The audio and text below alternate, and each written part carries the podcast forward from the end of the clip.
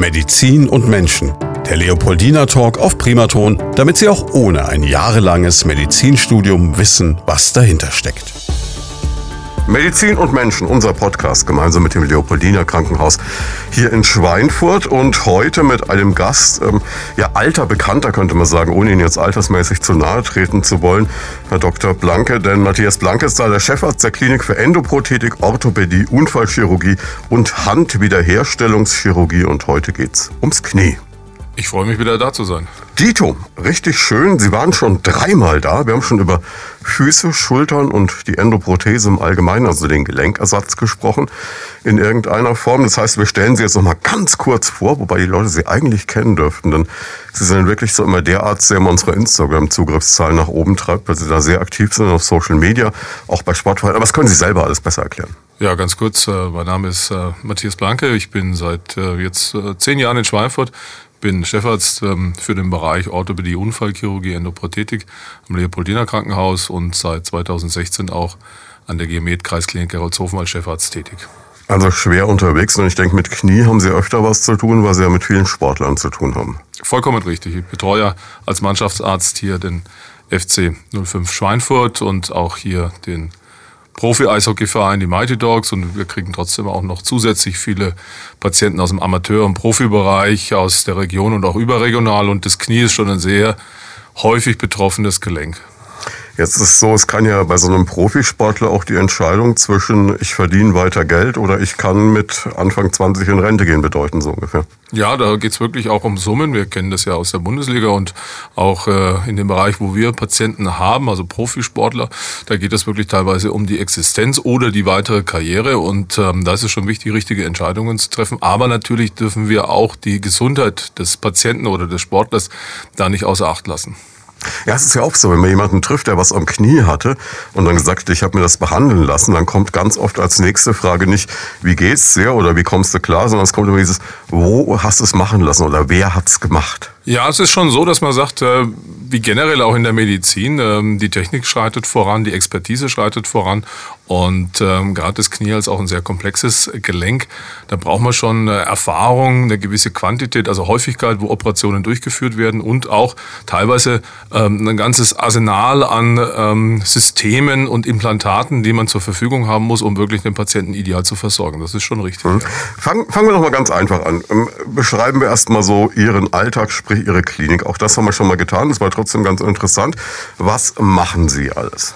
Also wir sind äh, im Endeffekt Orthopäden, Unfallchirurgen, wenn man das jetzt mal so ein bisschen leinhaft darstellen will. Wir kümmern uns hier für die Region und auch darüber hinaus äh, für die ganze Traumaversorgung. Also Patienten, die sich verletzen, das geht los beim kleinen Kind, was stürzt, bis zum schweren Verkehrsunfall mhm. mit mehreren Schwerverletzten. Und wir sehen gerade auch durch unsere Expertise eben auch sehr viele Menschen, die sich im Rahmen von sportlicher Tätigkeit Fußball, Eishockey oder anderen Sachen eben am Kniegelenk beispielsweise verletzen. Und da überschneidet sich das so ein bisschen auch mit der Orthopädie. Das ist jetzt nicht die klassische, eigentlich äh, gewachsene medizinische Behandlung der Verletzungen, aber in der Orthopädie geht es jetzt auch um Verletzungen, aber auch um Verschleiß. Also wir haben ja auch Patienten, die keine 17 mehr sind, und die äh, Beschwerden im Kniegelenk haben wir jetzt nicht vielleicht, weil sie beim Fußballspielen weggegrätscht worden sind, sondern da kommt es so langsam, dass da Beschwerden auftreten.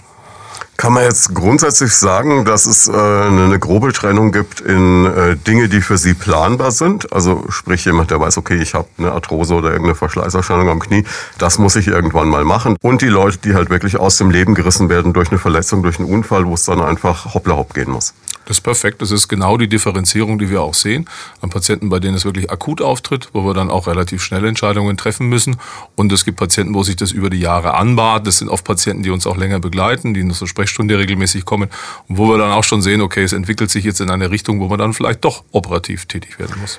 Was ist einfacher? Also leinhaft würde ich sagen, wenn ich jemanden in Ruhe vorbereitet angehen kann, ist es leichter, als wenn jemand so akut kommt und äh, quasi im Schockraum liegt. Das ist schon äh, richtig. Allerdings gehört da auch einfach Routine dazu. Also wenn Sie das schon jahrelang oder jahrzehntelang betreiben, und äh, Vollblutoperateur sind, ähm, dann hat beides so seinen Esprit. Also es macht auch einfach großen Spaß, äh, dieser Beruf.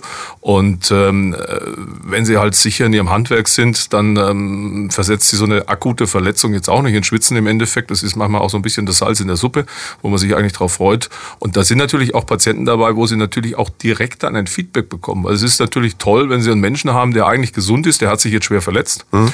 Und sie sind in der Lage, den wieder komplett ich sage es jetzt mal ein bisschen salopp, zu rekonstruieren, dass er wieder voll funktionsfähig ist, das äh, macht schon auch großen Spaß. Das heißt, es ist dann auch so ein bisschen was von Adrenalin und auch die Herausforderung vielleicht. Das kann man sagen, ja. Also wir, wir sind schon, wir messen uns an uns selber, wir sind unsere eigen unsere stärksten Kritiker. Wir wollen schon ein Level erreichen, wo wir wirklich versuchen, uns immer wieder herauszufordern und das Maximale für den Patienten zu erreichen. Klar, es ist natürlich auch nochmal ein Unterschied, ob ich jetzt einen Patienten habe mit, äh, sage ich mal, Pan 80, der halt noch einigermaßen mobil bleiben will, oder ob ich den 25-jährigen Profifußballer habe, bei dem es dann wirklich um die Karriere geht. Das ist richtig und das muss man natürlich auch in die Entscheidung mit einbeziehen, weil natürlich die operative Versorgung ist die eine Sache, aber da schließt sich ja vieles im Nachhinein dann an. Beim Profifußballer haben wir auch andere Strukturen, um ihn direkt in der Nachbehandlung, Physiotherapie, Massagen etc. Das ist dann natürlich ganz anders getaktet als jetzt beispielsweise eben bei dem 18-Jährigen. Und da muss man halt einfach das auch so ein bisschen kritisch differenzieren und auch mit dem Patienten zusammen entscheiden. Es gab, äh, bevor wir da tiefer einsteigen, früher mal diesen Spruch, ähm, am besten lässt man so ein Knie oder so ein Gelenk so lange wie möglich zu und macht gar nichts dran, weil wenn es erstmal offen war, wird es nicht mehr besser. Ist das noch zeitgemäß? Eigentlich gar nicht mehr. Also mit dem, was wir heute vielleicht auch noch äh, ansprechen und zu dem wir kommen, ähm, wenn wir zum Beispiel auf die Arthrose gehen, also mhm. den Gelenkverschleiß, dann wissen wir, Arthrose ist im Endeffekt ein Endstadium, wo ein Großteil der Knorpeloberfläche nicht mehr vorhanden ist. Und wir sind uns heute eigentlich relativ sicher, dass die Arthrose nicht von heute auf morgen entsteht, mhm. sondern die hat ihre Ursache. Es gibt Ursachen, die kennen wir durch Verletzungen, es gibt vielleicht andere Ursachen, aber wir wissen mittlerweile, dass es zu einem relativ kleinen, umschriebenen Knorpelschaden kommt. Ähnlich wie ein Loch in der Hose, wenn die Hose irgendwo aufreißt. Und das wird über die Jahre immer größer, bis mhm. es dann relevante Beschwerden macht. Und der Ansatz heutzutage ist eher, wenn wir in der Lage sind, frühzeitig diesen kleinen Defekt, ähnlich wie, sagen wir mal, jetzt wieder die Hose im Endeffekt mit einem Flicken zu bedienen, also wieder ausbessern können, können wir die Entstehung der Arthrose eigentlich komplett vermeiden. Und das sind eigentlich die Ansätze heutzutage. Interessant. Jetzt ähm, ist es, jeder von uns hat zwei Knie in der Regel und äh, wir haben täglich damit zu tun, rund um die Uhr, aber es ist ja oft so, man beschäftigt sich nicht so damit. Solange es funktioniert, alles gut, muss ich mir keine Gedanken drüber machen. Wenn wir uns so ein Gelenk vorstellen, das Knie, jetzt laienhaft denkt man, ist wie so ein Scharnier, aber es ist viel mehr, oder? Das ist richtig. Also vom Prinzip erstmal, wenn man es anschaut, man kann es beugen, man kann es strecken, wie so ein Scharnier, wie Sie sagten. Ähm, insgesamt ist es deutlich komplexer. Ähm, es ist ja auch nicht so, beim normalen Scharnier sind diese beiden Strukturen miteinander durch einen Dübel, eine Schraube, sonst mhm. irgendwas verbunden. Das haben wir in diesem ähm, Kniegelenk so nicht. Und wenn man sich genau das Knie anschaut, dann macht das Knie bei der Streckung eine Bewegung nach außen. Es verdreht sich in sich und wird dann stabil. Und in der Beugung dreht es in die andere Richtung und gibt mehr Spielraum her. Deswegen sind auch die Fußballer in der Lage, sag mal, äh, so toll auf dem Platz zu spielen, weil das Knie einfach viel mehr Bewegung auch hergeht. Aber das ist natürlich das Problem. Diese Stabilisierung kriegen sie nicht durch den Knochen, sondern durch die Bandstrukturen im Kniegelenk und diese natürlich bei einer gewissen Überlastung, wie man es manchmal in den Zeitlupenaufnahmen beim Fußball sieht, überlastet und dann macht's Peng und dann reißen die und dann passt das alles nicht mehr. Gleichzeitig muss man sagen, es ist natürlich auch eine geniale Konstruktion, weil sie muss unheimliche Kräfte und unheimliches Gewicht auch tragen. Vollkommen richtig. Und das ist dann auch immer so ein Zusammenspiel. Sie haben die Bahnstrukturen, ähm, das Kniegelenk an sich, die Menisken und natürlich auch die muskuläre muskuläre Austrainiertheit und das ist natürlich jetzt auch wieder ein Faktor, Muskulatur. Wir haben beim Profisportler zum Beispiel haben wir eine sehr, sehr gut ähm, trainierte Muskulatur, aber diese Verletzungen entstehen oft, wenn eben kleinere Verletzungen verschleppt werden, wenn die äh, Sportler überbelastet werden, gar keine Möglichkeit haben mehr, sich zu regenerieren und dann kommt es eben zu diesen Verletzungen bei Höchstbelastungen, wo praktisch das Knie an sein Limit gebracht wird. Kann man jetzt sagen, dass da Menschen, die Extremsport betreiben, gefährdeter sind, dass eigentlich das Beste ist, man äh, geht nach dem alten Churchill-Satz vor No Sports, dann passiert auf dem Knie nichts? Also wenn man die Zahlen anschaut, hat er oder haben Sie jetzt nicht Unrecht, muss man sagen. Ich bin ja selber äh, sportlich sehr aktiv, jetzt vielleicht nicht mehr ganz so, aber früher war ich da sehr intensiv. Und ich weiß einfach, äh, Tätigkeiten wie das Skifahren, das Fußballspielen, mhm. da ist einfach das Knie wirklich gefährdet, weil man halt auch in Situationen kommt, wo man an die Grenzen geht. Wenn sie das nicht machen, dann ist das Knie auch weniger gefährdet. Aber das ist natürlich wie überall im Leben. Gehe ich nicht auf die Straße, kann ich salopp gesagt nicht vom Bus überfahren werden. Man muss immer so ein bisschen differenzieren. Per se keinen Sport zu machen, ist, glaube ich, auch kein Konzept. Aber man muss so den richtigen Mittelweg finden. Sie haben Gedanken zum Thema oder persönliche Fragen? Darauf freuen wir uns. Einfach anrufen unter 09721 20 90 20 und mitreden. Kann man, kann man auf der anderen Seite auch sagen, egal wie ich mich verhalte, wenn ich nur alt genug werde, irgendwann kriege ich auch ein Knieproblem oder muss das gar nicht unbedingt sein? Doch, doch. Also die, es gibt auch sehr viele, viele Menschen, die ein Knieproblem bekommen, die eigentlich gar nicht sportlich aktiv mhm. sind.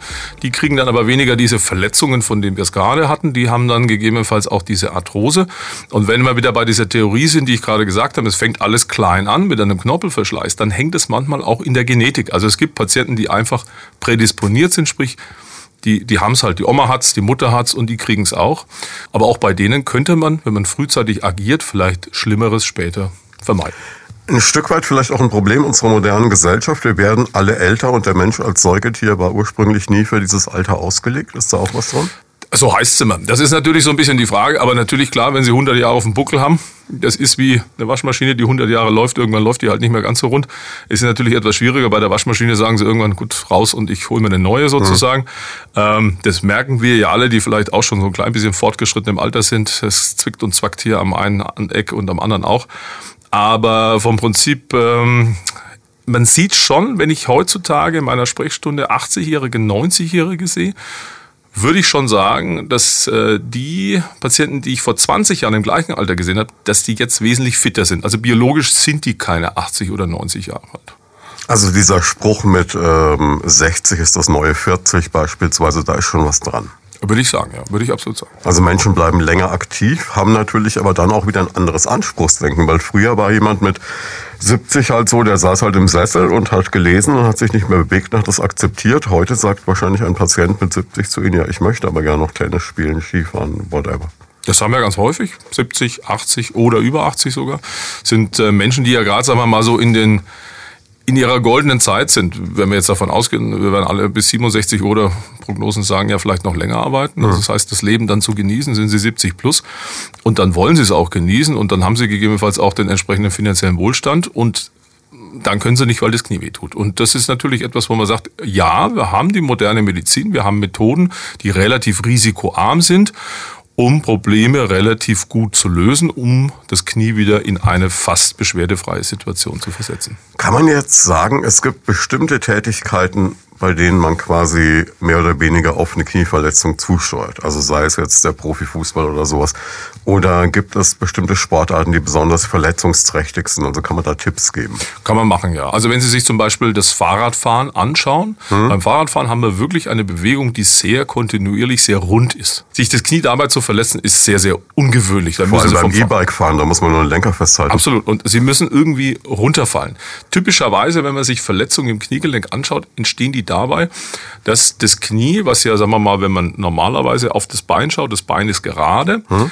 Beim Fußball beispielsweise, ähm, das Knie ist leicht gebeugt, der Unterschenkel ist durch den Stollenschuh im Gras fixiert, das Knie wird in sich leicht verdreht und dann kommt noch durchs Abbremsen oder eine Beschleunigung oder der, der Fuß vom Gegner eine Komponente, dass das Knie wie so in ein X oder ein Y gedreht wird. Und dann kommen diese Bänder an ihr Limit und dann macht Ping und dann reißt eins nach dem anderen durch. Und dann ist halt die Frage, was tut man? Kann man dann sagen, man ähm, lässt es einfach, wenn das Knie noch stabil genug ist und der Mensch nicht unbedingt. Also ich habe die Erfahrung mal ganz persönlich gemacht vor 30 Jahren. Ich habe den Versuch unternommen, Snow zu boarden. Das war nicht unbedingt die beste Erfahrung meines Lebens. Habe mir dabei ein Band gerissen und die netten Ärzte in Österreich in Mittersill damals haben gesagt, naja, okay, das Band ist durch, aber Sie sehen uns jetzt nicht aus wie jemand, der Abfahrtsrennen fahren will. Also insofern lassen Sie mal gut sein. Sie kriegen es muskulär stabil, passt und bis heute lebe ich damit. Ist das eine Option? Hängt ein bisschen davon ab, aber ich sag mal, in Ihrem speziellen äh, Fall war es wahrscheinlich das vordere Kreuzband. Das ist ja ein ja. Band, was sehr häufig eben Guter Mann, Sie waren nicht dabei, Sie wissen es trotzdem. Ja, sehen Sie, das ist der Klassiker. Und dann muss man differenzieren. Es gibt Menschen, die kommen wirklich erstaunlich gut mit einem kaputten Kreuzband zurecht. Die sind in der Lage, eben durch ihre Muskulatur das Knie zu stabilisieren. Es gibt aber Menschen, die teilweise auch optisch gar nicht so wirken. Also es sind wirklich kräftige Leute, die muskulär austrainiert sind, jetzt eben gerade auch so ein Profifußball Fußballer, die allein beim Treppablaufen rutscht Ihnen das Knie zur Seite. Also Sie können Ihr Bein nicht stabilisieren.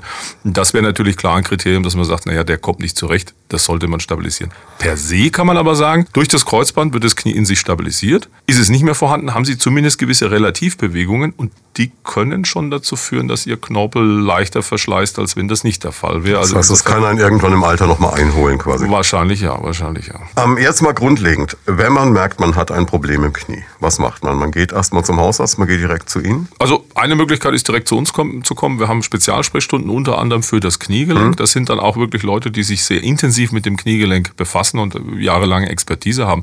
Klar kann man zum Hausarzt gehen. Äh, in der Regel wird der einen dann weiter an den Orthopäden, Unfallchirurgen schicken oder dann eben zu uns in die Klinik. Und wenn Sie jemanden haben, der da Expertise hat, Sie haben es ja gerade gemerkt, das mit dem Kreuzband ist mir auch gleich aufgefallen, ähm, dann weiß der allein schon von der Beschreibung und von der Beschwerdesymptomatik, wo die Reise hingehen könnte. Mhm. Und wenn der dann also mal auch noch versiert das Kniegelenk untersucht, dann macht er in der Regel auch noch eine Ultraschalluntersuchung dazu dann kann er schon mal die Richtung vorgeben. Das heißt, Sie gucken sich es erstmal quasi in einer sogenannten manuellen Untersuchung an, Sie tasten es ab. Das genau, ist der allererste Schritt. Wird abgetastet. Man kann dann auch bestimmte Untersuchungstechniken anwenden, wo man versucht, das das Knie oder die Bänder eben in Belastung ähm, zu überprüfen. Sind sie stabil, sind sie nicht stabil? Das funktioniert mehr oder weniger, ist teilweise auch ein bisschen unangenehm für den Patienten, deswegen kann man das auch nicht oder sollte das nicht übertreiben. Dann kommt die Ultraschalluntersuchung, da wird eben der Schallkopf draufgehalten und dann braucht man noch ein Röntgen oder gegebenenfalls eine Kernspintomographie und dann weiß man, was los ist. Jetzt ist es ja auch so, klar, Röntgen sagt man immer, soll man nicht allzu oft machen, ist belastend für den Körper. Wie ist es bei einem MRT? Ist es da auch der Fall? Nein, also per se ist es keine Röntgenstrahlung, keine mhm. Belastung. Ähm, es gibt jetzt auch keine Anzeichen, dass es irgendwie negativ ist. Ähm, es gibt gewisse Patienten, bei denen ist es nicht durchführbar. Also wir haben immer mehr Patienten, die älter sind, haben wir gesagt. Dann haben die teilweise einen Schrittmacher. Der ein oder andere Patient tut sich ein bisschen schwer, auch wirklich da 20 Minuten in dieser Röhre zu liegen. Also da kann sich auch nicht jeder mit anfreunden. Letztendlich, wenn wir ein Kniegelenk haben, wo wir sagen, okay, da ist eine wirklich relevante Verletzung, der Patient hat Beschwerden und wir können, warum auch immer, eine Kernspintomographie nicht machen, dann wird eine Gelenkspiegelung, eine Arthroskopie gemacht. Der Vorteil ist, wenn man ins Kniegelenk hineinschaut, sieht man alles zu 100 Prozent. Also da gibt es dann auch keine Frage, die macht man in der Kernspintomographie. Ist, ist es vielleicht ein Riss, ist es keiner, sondern Sie sehen es vor Ort, Sie können es untersuchen. Und Sie haben natürlich die Möglichkeit, es gleich auch zu behandeln, also zu therapieren. Sie haben gerade angesprochen, dass manche Leute haben ein Problem mit, der, mit dieser Untersuchung in dieser Röhre. Gibt es da eine Option mittlerweile? Es gibt diese offenen Röhren, die gibt es jetzt nicht überall, aber eigentlich doch relativ verbreitet.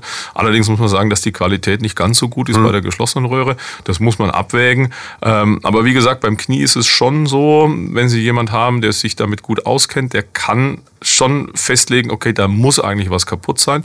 Und ich will ein Beispiel nennen. Sie haben einen Patienten, der verdreht sich das Kniegelenk, kommt so leidlich zurecht und schleppt sich eben ein paar Wochen rum. Aber mhm. es wird einfach nicht besser und kommt dann äh, eben beispielsweise zu mir in die Sprechstunde, ich untersuche den und dann kann ich schon mal sagen, also ich habe einen sehr, sehr dringenden Verdacht, das Kreuzband ist kaputt oder ich glaube, der Meniskus ist eingerissen. Das ist eine Struktur, von der haben wir bisher noch gar nicht gesprochen, die sehr, sehr häufig verletzt ist. Und dann können wir natürlich eine Kernspintomographie machen. In der Kernspintomographie kommt manchmal aber raus, hm, kann gerissen sein, kann nicht, so ganz wissen wir es nicht, mhm. weil das einfach in dem Bild nicht so gut darstellbar ist. Und bei der Symptomatik kommt dann der Patient um eine Gelenkspiegelung nicht herum. Das heißt, man könnte auch ohne Kernspintomographie sagen, naja, wir gucken rein, wir sind uns ziemlich sicher und wir können auch gleich das Ganze behandeln. Jetzt sind wir ja schon ein bisschen bei den Behandlungsmöglichkeiten. Jetzt ähm, fangen wir doch mal ganz am Anfang an. Ich verdrehe mir das Knie bei egal was irgendwie dann neigt man ja dazu, gerade als Mann zu sagen, das behandle ich mal konservativ zu Hause mit äh, einem großen Schnaps und einem Eisbeutel. Das ist auch die richtige Taktik, also nicht der Schnaps, aber der Eisbeutel oder wie, wie so, was kann man selber machen lassen? Also per se ist es schon die richtige Taktik, wobei wir hier noch ein klein bisschen ausholen müssen. Wir müssen ein bisschen differenzieren. Also die, die Verletzung der beispielsweise Kreuzbänder oder des Seitenbandes oder vielleicht Kombinationsverletzungen, das sind in der Regel Ereignisse, Sie werden es damals beim Snowboardfahren erlebt haben. Also das merkt man schon. Das ist jetzt keine Lappalie.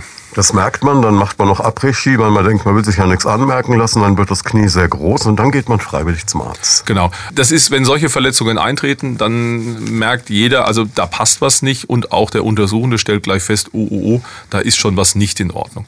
Davon differenzieren müssen wir Dinge wie zum Beispiel eben äh, kleiner Knorpelschaden oder Meniskuseinriss. Das mhm. kann so, ja, sagen wir mal, unter dem Radar laufen, das tut immer wieder mal weh beim Treppablaufen oder in der Nacht, aber es ist nicht so, dass man komplett eingeschränkt wäre.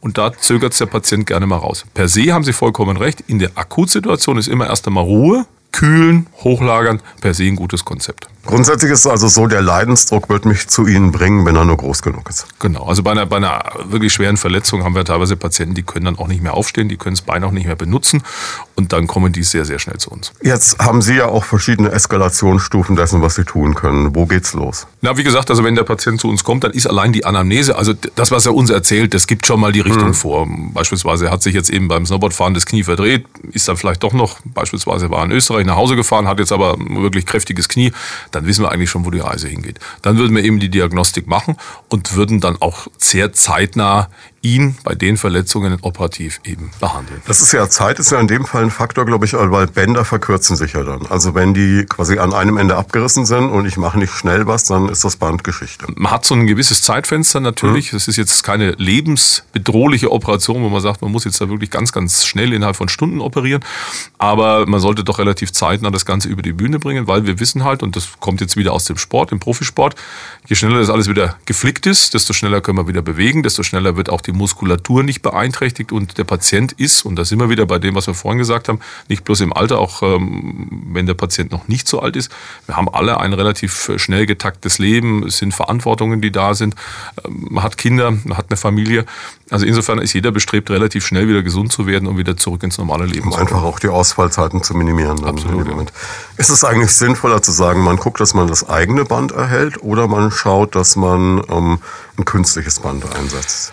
Ganz unterschiedlich. Künstliche Bänder, also wirklich synthetische Bänder, das hat man komplett verlassen. Es war okay. mal ähm, so Anfang der 2000er war das mal wirklich so ein Trend. Da hat man Kunstbänder eingesetzt. Das ist, äh, hat überhaupt nicht funktioniert. Also es gab mhm. große Probleme, ist komplett vom Tisch. Heutzutage haben wir eigentlich äh, zwei Möglichkeiten. Beispielsweise bleiben wir beim Kreuzband. Da ist es einfach sehr häufig, was wir machen. Man nimmt dem Patienten ein eigenes Band, glaubt man aus der Kniekehle. Und man weiß auch aus äh, dem Profisport, dass dieses Band oder diese Sehne äh, eigentlich nicht relevant fehlt. Das ist das, was ich spüre, wenn ich von unten gegen mein Knie lange und dann sind links und rechts zwei so Sehnen? Genau, wenn Sie auf der Innenseite äh, in die Kniekehle langen, dann haben Sie da so eine Sehne, die Sie wie so eine Gitarrenseite praktisch. Ja, genau, also, fühlt sich relativ fest genau. an. Ja. Das sind mehrere, deswegen fühlen Sie die nach der Operation auch weiterhin, aber ah, okay. eine davon, die holen wir uns und wir holen uns die dickste, das ist die sogenannte Semitendinosus-Sehne und die hat in der Regel, es hängt von der Körpergröße ab des Patienten, so zwischen 24 bis 30 Zentimeter Länge und aus der können Sie, die, die nehmen Sie dann viermal und da kriegen Sie dann schon ein Transplantat so von 7 bis 8 Zentimeter und das hat einen Durchmesser von 8 Millimetern. Das ist schon ein ordentliches Gerät. Das ist ein Wort, ja. ja. Und das können Sie dann eben in den Knochen einziehen. Das ist so, sozusagen die, die, die Goldstandardmethode immer noch, also eine Kreuztransplantation mit einer eigenen Sehne. Was es aber gibt, habe auch häufiger Fälle, gerade Fußballer, die schaffen es dann, sich zwei oder dreimal die Kreuzbänder zu reißen. Okay. Dann wird es natürlich schwierig, da haben sie zwar noch das andere Knie, dann können sie noch eine andere Szene nehmen, aber was es mittlerweile auch gibt, ist äh, Transplantate von Leichen sozusagen, die man nehmen kann. Wobei die qualitativ aber nicht ganz so gut sind. Also per se würde man die eigene Sehne favorisieren. An der Stelle aber trotzdem der Einschub, den ich bei solchen Sachen immer gerne mache, nochmal der Aufruf, werden Sie Organspender? Sie können nichts mitnehmen im wahrsten Sinne des Wortes und es gibt immer noch viel zu wenige, glaube ich. Absolut, das kann man nur unterstützen. Das ist äh, ganz, ganz wichtig. Und es ist auch in der Corona-Zeit leider wieder ein bisschen in den Hintergrund gerutscht. Also die Zahlen sind zurückgegangen. Das kann man nur unterstützen, ja. Man wird wunderbar betreut und man kriegt dann sogar noch so einen Brief, wo man dann erfährt, was da mitgemacht werden kann. Das ist ein tolles Gefühl. Also es tröstet auch irgendwo. Sie haben Gedanken zum Thema oder persönliche Fragen? Darauf freuen wir uns. Einfach anrufen unter 09721 20 90 20 und mitreden. Jetzt äh, zurück zum Knie. Also es gibt ja immer diese Möglichkeit der konservativen Behandlung. Das äh, wollen wir alle immer am liebsten, weil da muss nichts geschnitten werden, da muss ich nicht unbedingt im Krankenhaus bleiben. Und äh, da kann man dann so Sachen machen, wie was mir, glaube ich, so entgegenkommt, das Ruhigstellen des Gelenks. Ja, wie gesagt, also wenn der Patient kommt, dann haben wir die Patienten, von denen wir gerade gesprochen haben, wo es relevant ist, da kommen wir konservativ in der Regel nicht weiter. Okay. Dann gibt es so die, die Zwischenverletzungen, beispielsweise Sie haben sich das Innenband am Knie angerissen. Das ist mhm. auch eine relativ häufige Verletzung. Verletzung, aber nicht ganz durchgerissen. Da kann man dann noch hoffen, es heilt wieder genau, zusammen. Genau, dann, dann ist praktisch die Leitstruktur vorhanden und es wächst zusammen. Da gibt es spezielle Schienen, die mhm. ihnen erlauben zu laufen, aber das Knie stabilisieren. Das geht ganz gut. Und dann sind wir bei so Sachen wie zum Beispiel der Meniskus ist eingerissen oder ein Stück Knorpel ist abgeplatzt, ähm, Kniescheibe ist ausgekugelt, dabei reißt gerne ein Stückchen Knorpel ab. Da kann man natürlich versuchen, konservativ, aber da muss man ehrlicherweise sagen, das wird nichts. Das wird halt einfach nichts, weil der, der Meniskus, der halt von selber nicht mehr zusammen. Der Riss wird immer größer. Beim Knorpel ist es das gleiche und bei der Kniescheibe, wenn die einmal rausgefallen ist oder rausgerutscht ist sozusagen, dann zerreißen Strukturen, die wachsen nicht mehr straff genug zusammen und das führt dazu, dass dann beim Bagatelltrauma die Kniescheibe wieder rausfällt. Also da ist man mit einer Operation einfach besser bedient, weil dauerhaft der Schaden fürs Kniegelenk geringer ist und das Knie wieder voll funktionsfähig. Und diese, diese Gestelle, wie Sie beschrieben haben, das geht dann so über Oberschenkel bis Unterschenkel und ist quasi so eine Verstärkung, wie außen so ein ja, so, so ein Chitinskelett so ein bisschen. Genau, das ist wie so ein Gitterrahmen. Wir sprechen in der Fachsprache von sogenannten Orthesen und das kann man einstellen, das haben viele bestimmt schon gesehen. Äh, dann kann das Knie bis zu einem gewissen Anschlag, der veränderbar ist, gebeugt werden und stabilisiert einfach da, wo das Band momentan nicht stabilisiert. Jetzt gibt es ja auch eine Sache, die man immer wieder übers Knie sagt, es ist eine schmerzhafte Angelegenheit. Ähm, wenn man sich eben da so einen Band reißt oder so einen Meniskus einklemmt, also bleiben wir vielleicht bei dem mal, um das auch anzusprechen, weil mhm. das ja doch recht häufig ist. Also so ein Meniskus kann eben bei so einem Verdrehtrauma auch einreißen und wenn man sich die Anatomie so eines Meniskus anschaut, wir haben einen Innen-, einen Außenmeniskus, dann sind es keine Strukturen, die da irgendwie statisch liegen, sondern die bewegen sich mit dem Gelenk. Also wenn das Knie gebeugt wird, dann verengen die sich etwas und wenn das Knie gestreckt wird, dann gehen die wieder etwas auseinander. Und wenn der gerissen ist, der Meniskus, dann macht ein Teil, dieser gerissene Teil, macht es nicht mehr mit und klemmt sich zwischen die Gelenkpartner ein. Das mhm. ist dann wie so ein Türkeil, den Sie da in die Tür stecken. Und der bremst mich dann aus. Ja. Und dann ist das Knie in einer Position fixiert. Das ist wirklich so. Der Patient kann, ist nicht mehr in der Lage, das Knie zu beugen oder zu strecken. Der hält es verzweifelt in einer Position, weil alles andere ist, und da sind wir jetzt bei dem, was Sie sagten, so schmerzhaft ist, dass das für ihn völlig unmöglich ist. Wenn man dann sagt, konservativ kommt man nicht mehr weiter, wird mhm. operiert. Jetzt gibt es euch noch so einen Zwischenschritt, äh, Spritzen. Bringt das was? Also bei akuten Verletzungen Jein, würde ich sagen. Da müssen wir jetzt äh, differenzieren. Beispielsweise bleiben wir mal vielleicht bei dem Band, was teilverletzt ist. Mhm. Und da gibt es sehr gute Methoden, ähm, um praktisch die Heilungskräfte zu potenzieren. Also mhm. man kann zum Beispiel aus dem Blut sogenannte Wachstumsfaktoren konzentrieren. Die haben wir mhm. alle im Blut und die sind verantwortlich dafür, wenn wir eine Verletzung haben, dass dann praktisch die dorthin gelangen und das Ganze heilt. Aber manchmal ist es eben nicht ausreichend und die kann man eben direkt in dieses rupturierte Band einspritzen.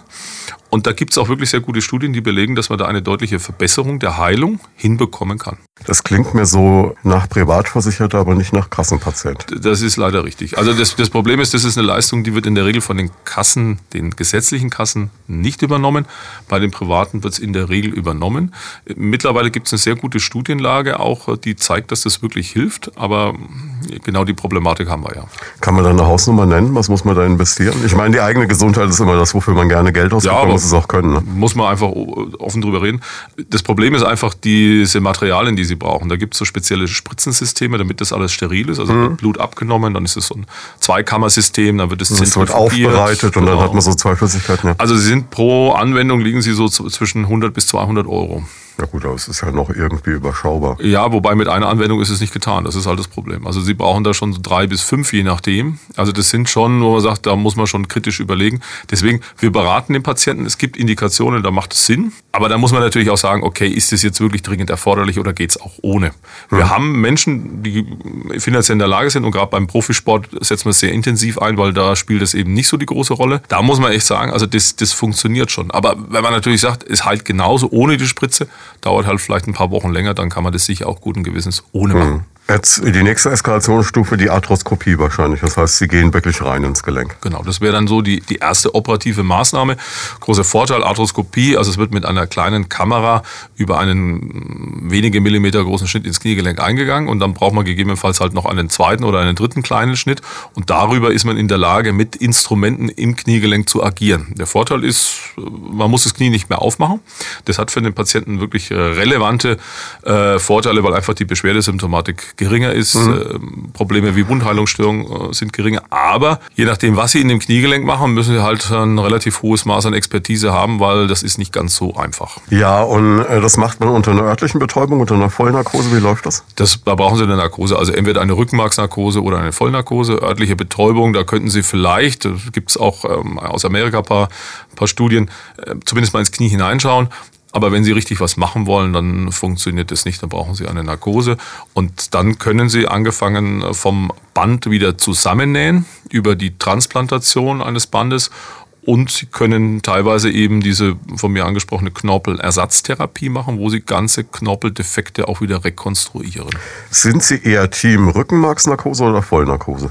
Ist mir eigentlich egal. Das, also da, da bin ich völlig schmerzfrei. Der Patient soll sich wohlfühlen. Äh, man muss es ein bisschen vielleicht davon abhängig machen, wie komplex die Operation ist. Also mhm. wenn wir eine Operation haben, wo man sagt, das ist jetzt alles kaputt und ich bin da schon so zweieinhalb Stunden beschäftigt, dann würde ich dem Patienten raten, eine Vollnarkose zu machen, mhm. weil er liegt ja. Aber wenn das so eine Standardoperation eine halbe, dreiviertel Stunde ist, kein Problem. Okay, wenn wir mit der Arthroskopie jetzt nicht weiter kämen, dann kommen wir irgendwann in einen Bereich, wo wir Teile ersetzen müssen. Genau, also dann sind wir äh, in einem Bereich, wo wir einfach das Knie eröffnen müssen und ähm, dann hängt so ein klein bisschen davon ab, äh, wie groß der Schaden ist. Und da sind wir jetzt vor allem im Bereich der, der Knorpelverletzungen, Knorpelveränderungen. Wie gesagt, mittlerweile machen wir sehr, sehr viel Knorpeltransplantation, also mhm. versuchen mhm. kleine Defekte auch teilweise größere Defekte wieder komplett herzustellen. Und der Next Step ist dann im Endeffekt ein Teilersatz. Das heißt, da wo es kaputt ist, bauen wir was Synthetisches ein. Und es geht dann über eine halbe Endoprothese, ein halbes künstliches Kniegelenk, eine sogenannte Schlittenprothese, bis dann irgendwann zu einer vollen Oberfläche, ein komplettes Kniegelenk oder wenn man es jetzt ähm, noch viel weiter spinnt, also wir kriegen teilweise auch Patienten von externen Kliniken zugewiesen, wo die Situation so desaströs ist, dass auch Teile des Knochens fehlt, mhm. wo auch keine Stabilität mehr da ist oder teilweise auch Tumorveränderungen sind. Da gibt es dann Prothesen, die wirklich mehr oder weniger das, äh, fast das gesamte Bein ersetzen. Das ist ja für viele so eine Horrorvision, dass in dem Moment, wenn sie ein Kniegelenk neu bekommen, dass man quasi das Bein einmal abschneidet und dann wieder dranhängt. Sehr laienhafte Vorstellung, ist es so? Nein. Also die, die Standardprothese, das, was die meisten Patienten, die eine Arthrose, also einen Gelenkverschleiß haben, bekommen. Das kann man sich vorstellen wie eine Zahnüberkronung. Mhm. Es wird im Endeffekt der defekte, die defekte Oberfläche wird ein bisschen abgenommen, es sind nur weniger Millimeter. Und das, was abgenommen wurde, sozusagen, wird als Krone wieder aufgeklebt. Mhm. Der ganze Rest, die Bandstrukturen etc., die bleiben bestehen. Jetzt gibt es ja verschiedene Möglichkeiten der Transplantate. Unterscheidet man, also es gibt ja, glaube ich, diese Sportlerknie, wie manche Leute sagen. Und das heißt, man spricht das, wenn man jetzt eine planbare Operation hat, auch mit dem Patienten ab. So nach dem Motto, man guckt, was hat er für ein Lebensstil, was will der, welche Beugungsfähigkeit muss er haben, welche Beweglichkeiten, danach guckt man, oder? Ja, kann man so sagen. Aber man muss ehrlicherweise sagen, jetzt gerade wenn wir bei der Endoprothese bleiben, der Ausreifungsgrad der Prothesen, die auf dem deutschen Markt sind, der ist so hoch, dass eigentlich von seitens der Prothese die Hausaufgaben gemacht sind. Mhm. Also mit einer Prothese, die ordentlich implantiert ist, können Sie praktisch alles tun und lassen. Es war mal eine Zeit lang, was Sie es angesprochen haben, so diese Sportlerknie oder die High-Flex-Knie und so, das war so ein bisschen ein Thema. Das gibt es eigentlich in dem Sinne nicht, weil die sind so ausgereift, die Prothesen. Die Prothese selber lässt alles zu. Faktor ist einfach natürlich die Ausgangssituation. Wie gut ist das Knie von dem Patienten vorher mobil gewesen? Und auch natürlich, wie gut wird es implantiert. Das ist hochinteressant. Ich habe mir heute in der Vorbereitung eben Unterlagen angeschaut. Ich habe so Patientenseminare moderiert über diese Operationen vor so 10, 12 Jahren. Und offensichtlich gibt es da einen riesen Sprung in den letzten Jahren, was Neues passiert ist. Ja, es tut sich was, wobei man auch sagen muss, also die, gerade in der Endoprothetik, also da ist jetzt auch schon alles ziemlich ausgereizt. Also mhm. wir erwarten jetzt, oder ich erwarte nicht, dass in den nächsten Jahren jetzt irgendwie die große Erkenntnis gerade in der, den Prothesenmodellen kommt, weil die funktionieren einfach alles sehr, sehr gut. Und das ist ja auch schön, weil viele Patienten eben mit diesen Prothesen rumlaufen und wirklich sehr, sehr gut zurechtkommen.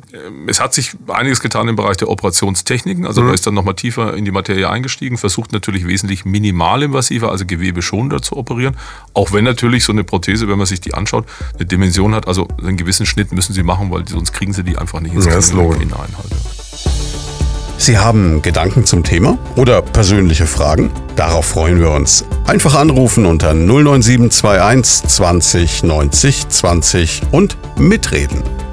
Ist es, ähm, das heißt, man arbeitet immer noch mit Titan, mit Hightech-Keramiken wahrscheinlich? Also Keramik ist ähm, auch bei uns ein großes Thema. Ich habe da eine Prothese mitentwickelt, äh, aber das ist eher, sagen wir mal, äh, hat ein Randdasein. Äh, das ist gerade für Patienten, die Allergiker sind, ist das ein sehr gutes mhm. Material.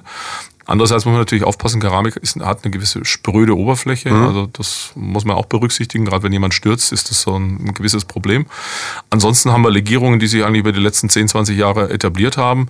In der Hüftendoprothetik ist es eben Titan. In der äh, Knie-Endoprothetik ist es Chrom, Kobalt, Molybden. Das ist eine relativ elastische Legierung, die da eigentlich... Ähm, ähm, sehr gute Ergebnisse zeigt. Kann man auch ein bisschen das heißt, differenzieren. Die federt ein bisschen und bricht genau, dann nicht. Genau, ja. die gibt ein bisschen nach und ist ein bisschen ein Unterschied. Bei der Hüfte wird viel ohne Zement gemacht, also die Prothesen mhm. werden so eingesetzt und verklemmen sich im Knochen, wachsen fest. In der Knieendoprothetik hat sich eigentlich durchgesetzt, dass die eingeklebt werden, also um eben bei dem Bild der Zahnkrone zu bleiben. Diese Krone wird aufgeklebt. Jetzt haben Sie gerade schon so im Nebensatz gesagt, Sie haben eine Prothese mitentwickelt. Das heißt, ich kann mir auch ein blanke Knie einsetzen lassen? Ja, ich bin ja nicht der Einzige, der es entwickelt hat, aber es gibt eine, eine Firma in Erlangen. Ich war ja früher leitender Oberarzt am Universitätsklinikum Erlangen und da haben wir eben gerade äh, geforscht im Bereich Oberflächenstrukturen äh, mhm. und äh, gerade in dem Bereich der Hüftendoprothetik.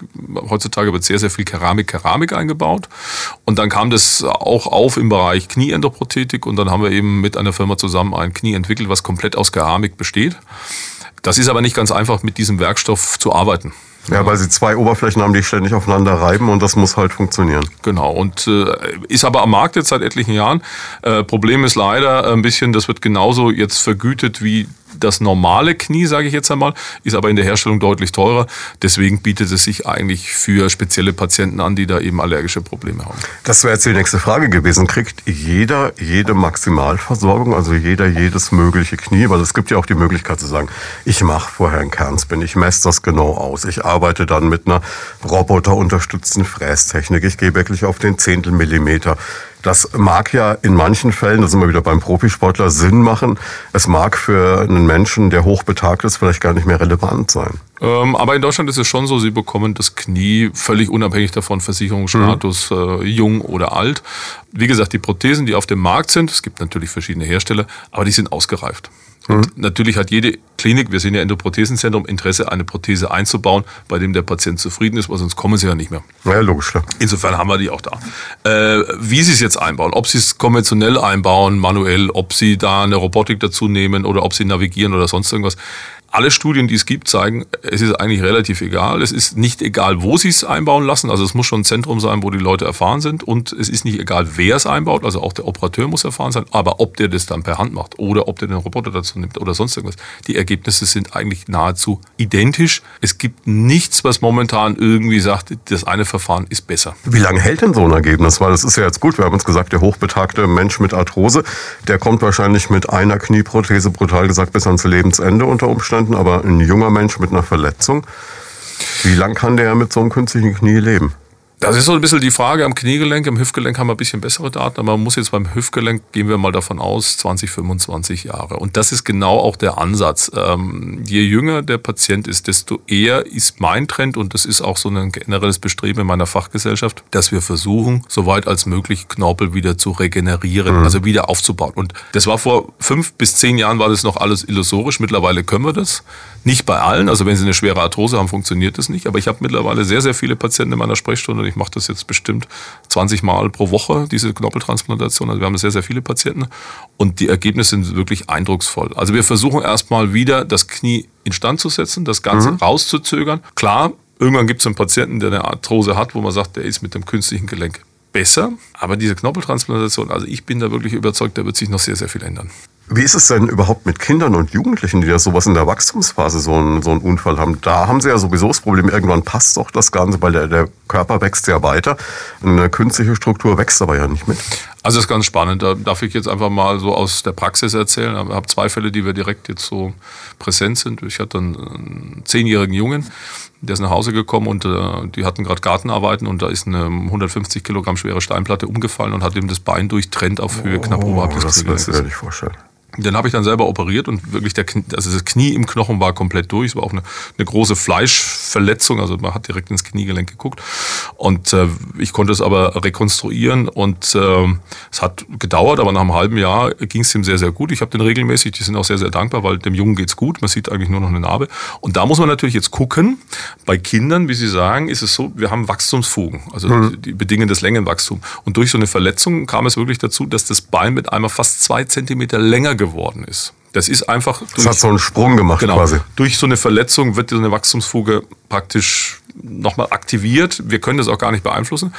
Aber da ist natürlich auch wichtig, dass sie eine gewisse Expertise das bedeutet haben. aber dann auch, der steht dann schief, der hat Probleme beim Laufen, das, das zieht ja unheimlich viel nach sich. Ja, aber da ist halt ganz wichtig, dass sie erfahren sind und dass sie eine Ahnung haben. Dann konnte ich die Mutter und den Vater auch stark beruhigen und sagen, pass auf, bleiben Sie ganz entspannt, das packt der weg, der hat das auch gut gemacht. Lassen Sie uns einfach gucken, weil ich weiß, das nivelliert sich. Der mhm. hat einfach so eine lange Zeit noch, bis der erwachsen ist, dass der Körper das ausgleichen wird. Mhm. Und siehe da, nach einem Vierteljahr war es ein Zentimeter und nach einem halben Jahr war es wieder ausgeglichen im Endeffekt. Also da, da ist es ganz wichtig und deswegen ist ja auch bei aller Robotik und so sonst irgendwas, ist es ganz wichtig, dass die Leute haben, die Erfahrung haben, die dann auch wirklich gerade Kinder, das ist ja ein sehr sensibles Thema, Eltern beruhigen können und sagen, ja, das ist so, bleiben Sie entspannt, das wird alles wieder gut und nicht hysterisch jetzt irgendwie versuchen, irgendwie Schuhausgleich, nochmalige Operation mhm. oder sonst irgendwas, sondern man muss da einfach auch mal wirklich Expertise einfließen lassen. Wenn wir jetzt mal so eine Operation dann überstanden haben, egal ob wir 10 oder 100 Jahre alt sind, wie lange dauert es denn, bis sowas abheilt? Wie unangenehm ist das? Was kann ich gegen den Schmerz machen? Man kann nicht wieder aufstehen.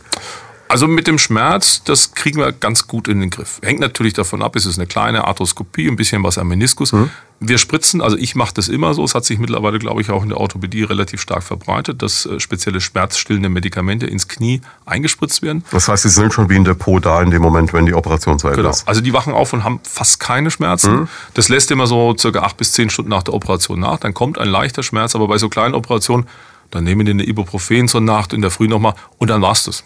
Also das geht wirklich sehr, mhm. sehr gut. Auch bei diesen Knorpeltransplantationen, die wir so häufig machen. Was anderes ist natürlich diese Komplexverletzungen, vorderes Kreuzband, vielleicht hinteres Kreuzband, Innenband muss rekonstruiert werden das ist schon unangenehm, aber man kann sagen, so innerhalb von zwei, drei Tagen lässt der Schmerzpegel ganz deutlich nach. Arbeitet man da auch mit, mit Schmerzkatheter und ähnlichem oder ist das nicht mehr so? Ja, macht man, aber ich bin nicht so der ganz große Freund davon, weil ähm, es gibt halt Studien, die zeigen, dass der Schmerzkatheter, der greift auch auf die Muskulatur, hat einen langfristigen Effekt mhm. die ersten Wochen. Das Bein ist am Anfang auch nicht bewegungsfähig. Der Schmerz ist schon gestillt, aber ich bin da eher Orthopäde, ich will es funktionell, ich will am liebsten will ich den ja Nachmittag wieder auf den Beinen stehen also haben. lieber Augen und durch und einmal tut es ja. weh, aber dafür ist es auch okay dann. Genau, ja. das wäre mein Konzept hier. Ja. Sie haben gesagt, am Nachmittag will ich ihn wieder auf den Beinen. Das heißt, man liegt da, früher ist man mit sowas ja lange gelegen, das mhm. ist rum, oder? Eigentlich gar nicht mehr. Ich will wirklich, das ist so ein bisschen dieses Fast-Track-Konzept, was sich immer mehr auch in meinem Bereich durchsetzt.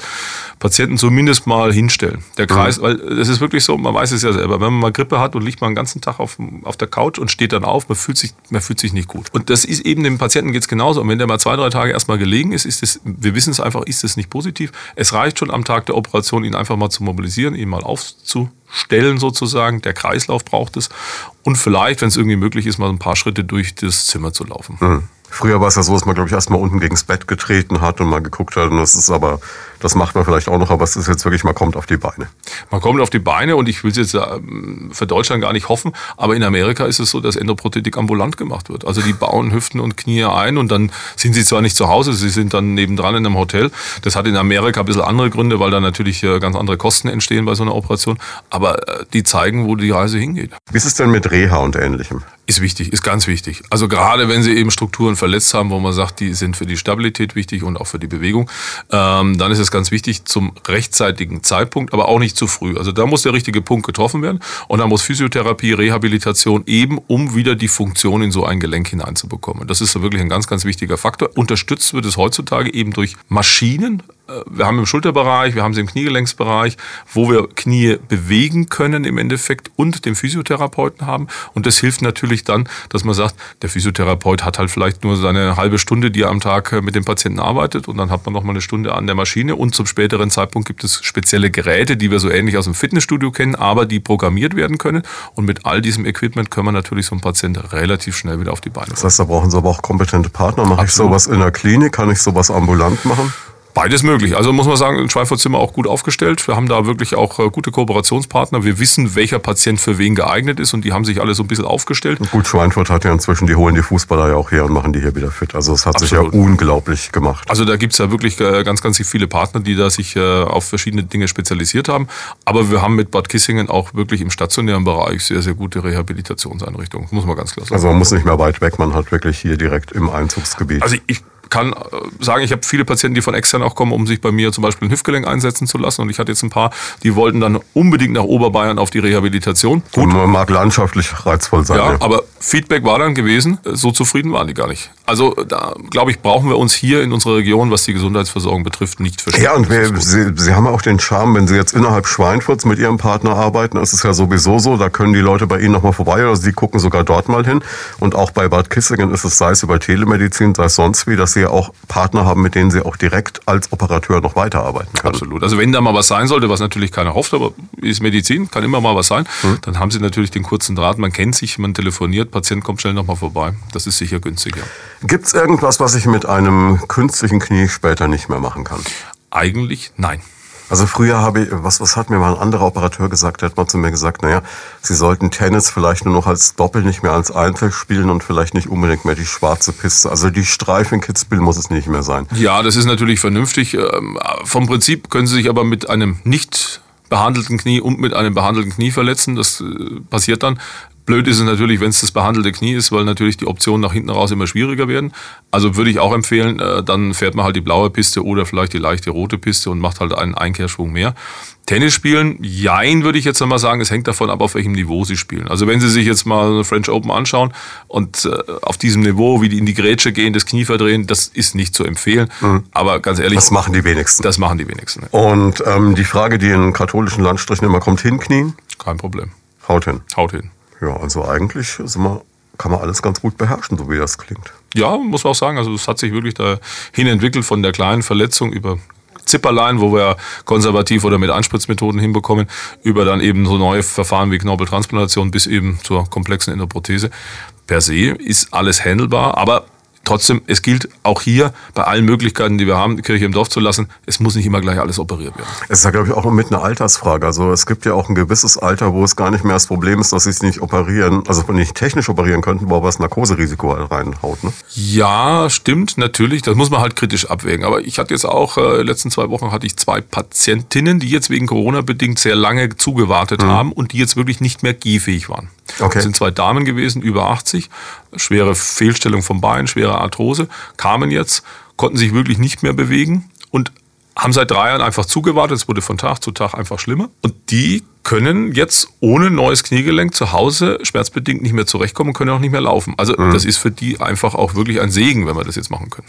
Ja, es kann ja auch bedeuten, dass man dann zu Hause wohnen bleiben kann, was sonst vielleicht nicht mehr gegangen wäre. Ne? Absolut, ja. Das macht ja einen riesen Unterschied aus. Also man kann im Endeffekt als Ergebnis festhalten, es ist unglaublich viel möglich. Man braucht einen guten Spezialisten, aber sie können wirklich Lebensqualität sichern oder wiederherstellen. Dem kann ich nur zustimmen, ja. Dann kann ich nur sagen, vielen, vielen Dank. Es war eine sehr interessante Stunde. Ich bin gespannt, was wir als nächstes besprechen. Freut mich. Bis zum nächsten Mal. Bis vielen zum Dank. nächsten Mal. Das war Medizin und Menschen, der Leopoldina Talk auf Primaton. Jeden zweiten Donnerstag im Monat live von 13 bis 14 Uhr im Programm. Alle Folgen gibt's zum Nachhören und Download auf radioprimaton.de und als Podcast auf leopoldina-krankenhaus.com.